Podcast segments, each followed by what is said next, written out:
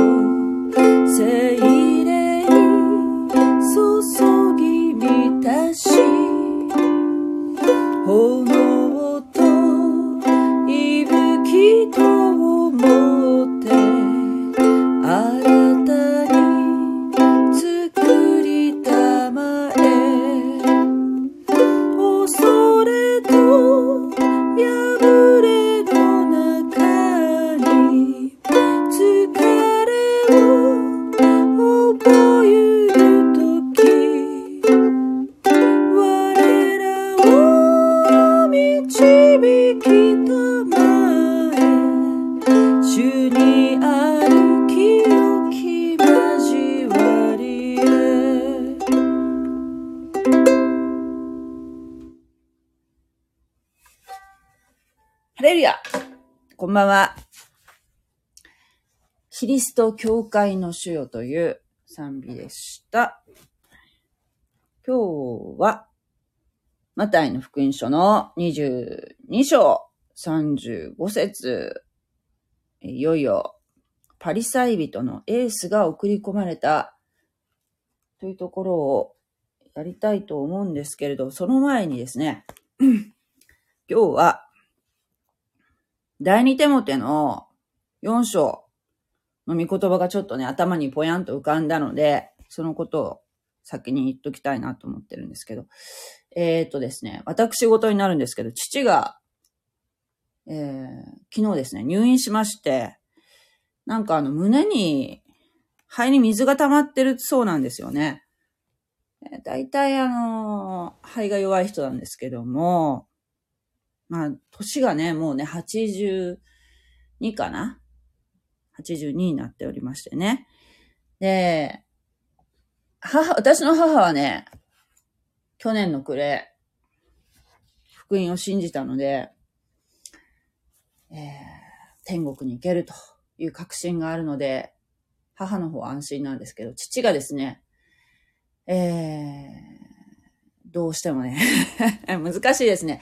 男の人っていうのはどうもね、こういうことって霊的な話っていうのはね、なかなかね、えー疑ってかかるところがありまして、まあね、どうなんでしょう。まあ、口ではああいうふうに強がってますけど、まあ、無神論的なこと言うんですよ。死んだら土になるんだと。終わりだと。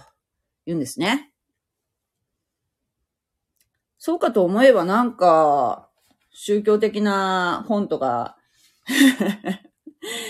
読んだりとか、ねちょっと、まあ、私がね、未信者の頃、うん、クリスチャンじゃない時にね、お寺に連れてったら、仏像に見入ってたり、坊さんの話に聞き入ったりとかしてるところを見るとですよ、やっぱりその、どこかね、死んだ後どうなるのかなっていう不不安っていうのはあると思うんですよ。人間っていうのはそういう根源的な、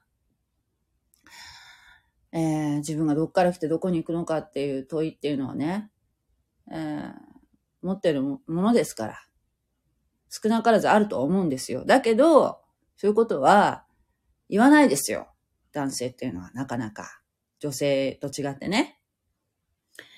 なのでね、非常に伝道しづらい、手強い。私がこういうもうキリスト教の木の字でも言おうものならもうね、鼻から受け付けないんですけども、でも私もね、私あんまり父とはね、仲良くないんですけども、そんな父でもですよ。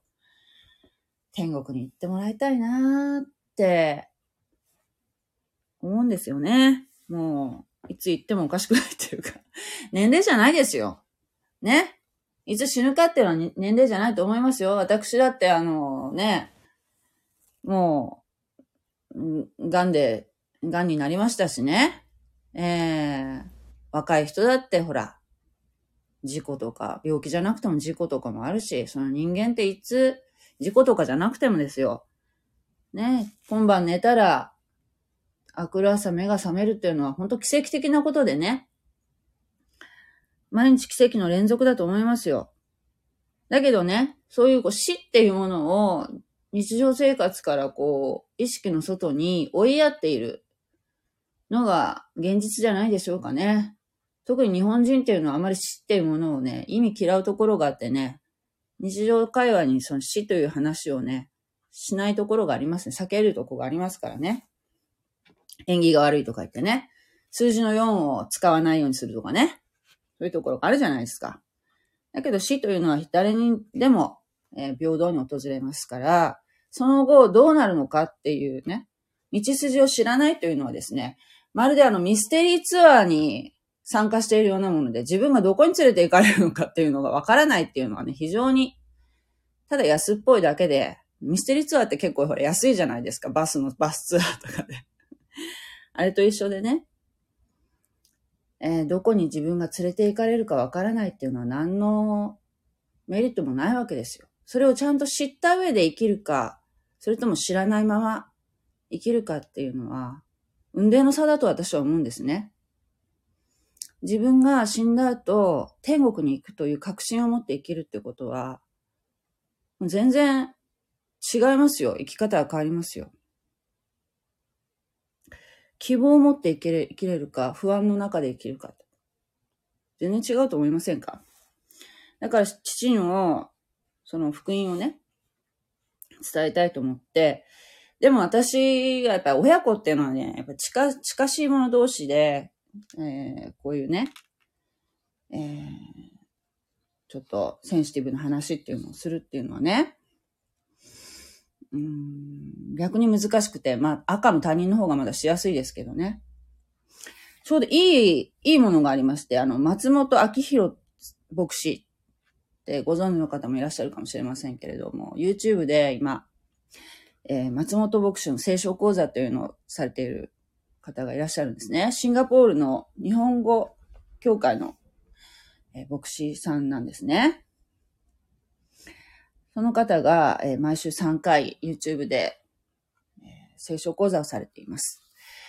その方がですね、去年の暮れ、天国旅券という、もう本当パスポート、本物のパスポートに、えー、ちょっとね、似ている、えものなんですけれども、それをね、無料で、え、配布されてるんですね。まあもちろん、志のある方は、えー、献金お願いしますっていうふうに、えー、おっしゃってますので、献金に支えられて、このことをね、えー、プロジェクトをなさってるわけですけれども、自分のその、クリスチャンの家族であるとか、えー、未信者の方にの福音をお伝えするっていうのは非常にね、難しいことなんだけど、この、まあ、ある意味パンフレット的なね、もので、福音のことをね、非常に詳しく書いてあるものなんですね。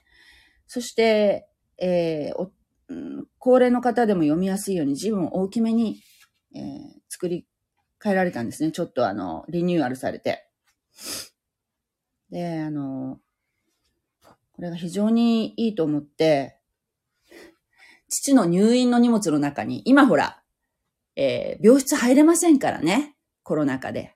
なので、父の今日届ける荷物の中に天国旅券を このね、松本牧師の福音の冊子をね、えー、紛れ込ませて、ちょっと時間があるとき読んでくださいっていうふうに入れて、まあね、今どん、どういう状況なのか、まあ、食事はね、全部、全量取ったって言ってたので、普通の食事をね。起き上がって食事したりするのは全然できると思うんですけども。まあね、えー、どういうふうな反応するかわかりません。ひょっとしてもう、こんな縁起の悪いもん入れるなって言って、ゴミ箱に捨てられるかもしれません。気を悪くするかもしれません。うん。だけどね、この今日、ちょっと思いつい、思う頭の中にポッと浮かんだ、第二手モテの見言葉をね、ちょっと、えー、読ませていただきたいんですけれども、第二手モて4章。これは、あの、使徒パウロが、えー、自分のね、子供のように思っているテモテという人にね、当てた手紙、書簡なんですね。えー、ちょっと4章読んでみますね。神の見前と生きている者と死んだ者とを裁くべきキリストイエスの見前で、キリストの出現とその御国とを思い、おごそかに命じる。御言葉を述べ伝えなさい。時が良くても悪くても、それを励み、あくまでも寛容な心でよく教え、教えて責め、戒め、進めなさい。人々が健全な教えに耐えられなくなり、耳障りの良い話をしてもらおうとして、自分勝手な好みに任せて教師たちを寄せ集め、そして真理から、真理からは耳を背けて、作り話の方に逸れていく時が来るであろう。しかし、あなたは何事にも慎み、苦難を忍び、伝道者の技をなし、自分の務めを全うしなさい。はい、えー、これがね、ぼやんと浮かんだんですよ。時が良くても悪くても、御言葉を伝えなさいと、手元に手紙を書いて伝えてるわけですね。人はやっぱり耳障りのいい言葉を聞こうとするんですよね、どうしても。うん、うん、例えばですよ。天国は、みんな行けるんだって。みんな行けるんだ。福音を信じても信じなくても。あるいは、まあ、クリスチャンにもこういう方がいらっしゃるそうですね。セカンドチャンス論って言って、死んだ後でももう一回チャンスがある。それわかりませんよ。でも聖書にはそれは書いてありません。生きている間、この生きている間に、イエス・キリストを信じること。イエス・キリストを主と信じること、福音を信じること、それだけが天国に行ける、永遠の命をいただく、救われるただ一つの唯一の道であると、聖書は何度も何度も語ってるんですね。これに反発を覚えるわけですよ。大大抵の人はね。日本人は特にそうだと思います。ただ一つの道っていうのをどうしてもね、受け付けないんでしょうね。やっぱりあの、日本は基本多神教の国なので、どんな教えでもいいじゃないか。行き着くとところは一つだよと、えー、いうことなんですね。うん、果たしてそうでしょうか？そうだと、まあ、誰でも天国に行けるっていう、えー、教えの方が受け入れやすいですよね。でもそうだとしたら、イエス・キリストが、神様ご自身が地上に降りてこられて、十字架につけられて、ご自分の血潮の犠牲をね、払って、人々を救いに導くということが無駄になってしまうわけですね。それだと。イエス・キリストの十字架、それを信じる方が救われるという、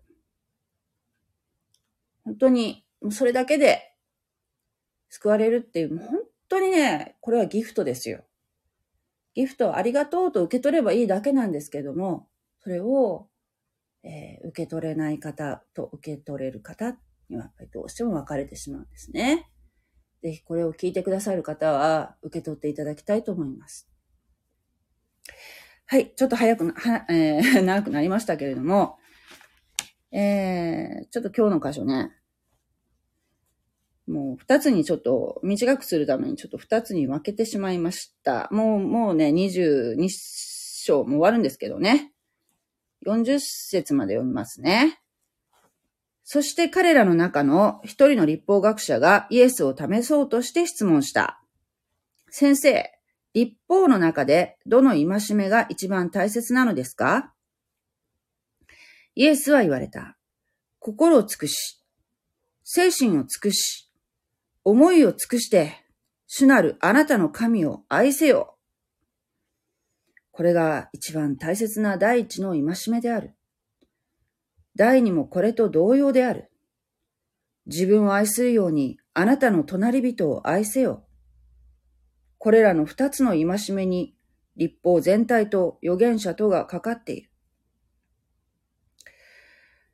はい。えー、まあね、パリサイ人であるとか、サドカイ人であるとか、いろんなユダヤ教の宗教指導者たちがですよ、変わる変わるイエス様に、ようでね、言葉の罠にかけようとして、えー、次から次から、いろんな人たちを送り込んでイエス様にですね、まあ、恋路の悪い質問をするわけですよ。だけどイエス様はですね、人間じゃありませんか？人間、人間ですよ。100%人間としてお生まれになりましたけれども、100%神様ですので、もうイエス様はもう言葉なる神なので、もう言葉そのものなんですね、イエス様っていうのは。なので、どんな人が来ようとも、もう簡単にさらりさらりとお答えになっているんですね。それで、えー、まあ、この直前の22章34節で、えー、サドカイ人たちがね、言い込められたことを聞いて、パリサイ人たちは非常に複雑な思いをするわけですね。通常はパリサイ人たち、この立法学者と、祭司、祭司とか、えー、そうですね、あの、まあ、政治、政治を司っているサドカイ人たちとは、仲が悪いんですけれども、ね、普通はね、サドカイ人たちがですね、言い込められたって聞くと、パリサイ人たちは喜ぶんですけれども、サドカイ人たちがこうイエス様に言い込められたことが、えー、複雑な心境なんですね。えー、この時点ではパリサイ人とサドカイ人はイエス様を共通の敵としていますので、イエス様を何としてでも殺したいわけですよ。殺す理由が欲しいわけですね。そこでパリサイ人のエースが送り込まれたんですね。この一人の立法学者が送り込まれました。もう立法の専門家です。パリサイ人は、えー、ユダヤ教の立法には613の戒めがあると教えていました。613。これだけでもすごい数なんですけれども、パリサイ人たちは、これにですよ、さらに九伝立法という、えー、まあね、人の教え、人の言い伝え、立法ではないんですよ、本来は。神様がくださった立法ではないものを付け足して、非常に、えー、決まりをですね、最速をつけることによって決まりで人々をがんじがらめにしている。それがパリサイ人ですね。今のユダヤ教徒の、まあ、正統派と言われている人たちっていうのは、このパリサイ人たちの流れを組む人たちです。はい。えー、で、このサドカイ人っていうのはね、その後ね、えー、紀元70年にイスラエルが、えー、国がなくなってしまって、エルサレムの神殿がコッパみじんに崩壊されてしまった時に失職したんですね。再市長ですから。失職して仕事を失って、歴史の彼方に消えていったわけですけれども、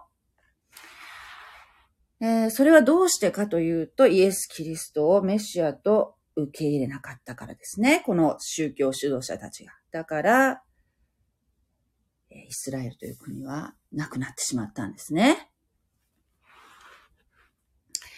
まあ、えー、そういうことを踏まえながら読んでいくんですけれども、えー、とにかく立法には613の戒めがあるが、これに対してですね、どうイエスが答えるかで、イエス様の立法の理解の程度を試そうとしたんですね。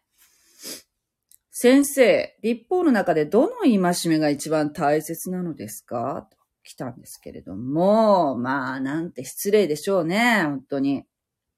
するとイエスは言われました。心を尽くし、精神を尽くし、思いを尽くして、主なるあなたの神を愛せよ。これが一番大切な第一の戒めである。はい。これは、新明記6章5節、もし聖書をお持ちの方がいらっしゃいましたら、ちょっと開けてみてはいかがでしょうか？新明記。6章5節はい、載っております。え、口語訳でお読みしますね。あなたは心を尽くし、精神を尽くし、力を尽くして、あなたの神、主を愛さなければならない。ね。書いてあります。えー、シェマーイスラエル。聞けイスラエル。ね、イスラエルよ聞けっていうところですね。シェマーイスラエル。今も、えー、ユダヤ教徒の方々はですね、この部分を漏洩されています。漏唱する箇所ですね。シェマーイスラエル。とっても大事なところなんですね。はい。まず、神様を愛しましょう。これが一番大切な第一の戒めです。神の国と神の義をまず求めなさい。そうすれば、皆与えられる。他のものは、神様をまず愛することによってあなたの必要は全て満たされるんだ。心配しないでいい。まず神様を愛しなさい。はい。これは本当に私もそう思います。えー、第2もこれと同様である。第2。自分を愛するようにあなたの隣人を愛せよ。この二つの戒めに立法全体と預言者とがかかっている。はい。これの方がね、私難しいかもしれない。自分を愛するように、あなたの隣人を愛せよ。ね。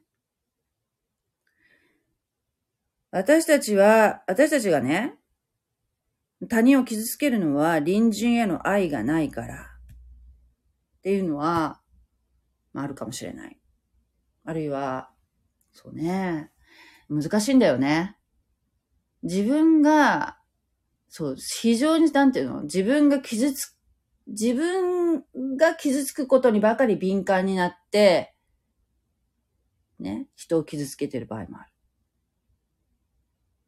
その人は自分が傷ついてるばかり思ってるかもしれないけどね。そういうこともあるかもしれないし、難しいよね。この、神様を愛するっていうのは、うん、まず大事に愛するっていうのはすごくスッとわかる、私も。だけど、その、隣人を愛するっていうのはね、うん、あの、そう、実践しようという気持ちはあるけれども、実践するのってとても難しいことじゃないかなって私は思うんですね。でも、イエス様は、そうしなさいっておっしゃるんですね。神への愛。これは、さっき言ったね、シェマイスラエルえー、心尽くし、精神を尽くし、思いを尽くして、主なるあなたの神を愛せと言ってるのは、まあね、あの、創世記のアダム、アダムとエヴァのアダムですね。神様が初めにお作りになったアダム。アダムが罪を犯した。それは、やっぱ人間代表のアダム、一番最初の人間代表のアダムが罪を犯したっていうのは、神様への愛がなかったからとも言えるんじゃないでしょうか。ね。神様がお作りになってくださった、せっかくお作りになってくださったのに、えー、神よりも、悪魔誘惑の方を取ったわけですよね。神様がどうお感じになるかっていうことを、えー、ないがしろにしてたわけですよね。それでもその後の人間が偉いことになってしまいました。だけど最後のアダムであるイエス様が、その責任をすべて取ってくださったんですね。イエス様は最後のアダムです。えー、そう、神への愛、隣人への愛が目標。これを実践するならば、立法は守られたことになるんだ。イエス様はこのパリサイ人のエースにパシッと答えられたわけですね。このパリサイ人とかサドカイ人たちがこの今までしてきたことを見てきたらね、このマタイの福音書で。どうでしょう？イエス様はわざとま、破られてましたよね。あの、パリサイ人の苦伝立法は。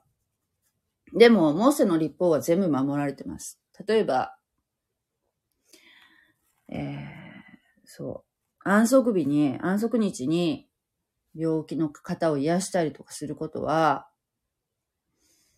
うん、されてますよね。わざとされてますよ。それは、隣人への愛、隣人への愛っていうのが最も優先されるんだ。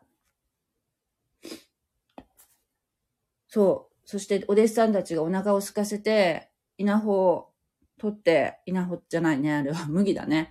麦の方を取って、手で揉んで食べることも、このパリサイ人たちは非難しましたよね。お腹が空いている。食べてもいいじゃないですか。でも、立法に反してる。安息日に働いた。住むっていうのはこう働いたってことになるっていうふうに捉えるんですね。ユダヤ人っていうのは。えー、そこに愛は、隣人への愛はありませんよね。えー、などなど、えー、もう本当に神様への愛なのか、愛、愛も欠如しているし、隣人への愛も欠如してますよね。そう思うと。うん、その、なんて言うんでしょうか、本末転倒になっているというところですよ。イエス様は、指摘されているんではないでしょうか。はい。えー、で、またちょっとこの後も続くんですけれども、今日はこの辺にしときたいと思いますね。はい。愛のねさん、こんばんは。いつもありがとうございます。はい。えー、こんな感じでですね。今週も元気にやっていきたいと思いますので、またよろしかったら聞いてください。God bless you! じゃあねーおやすみなさい。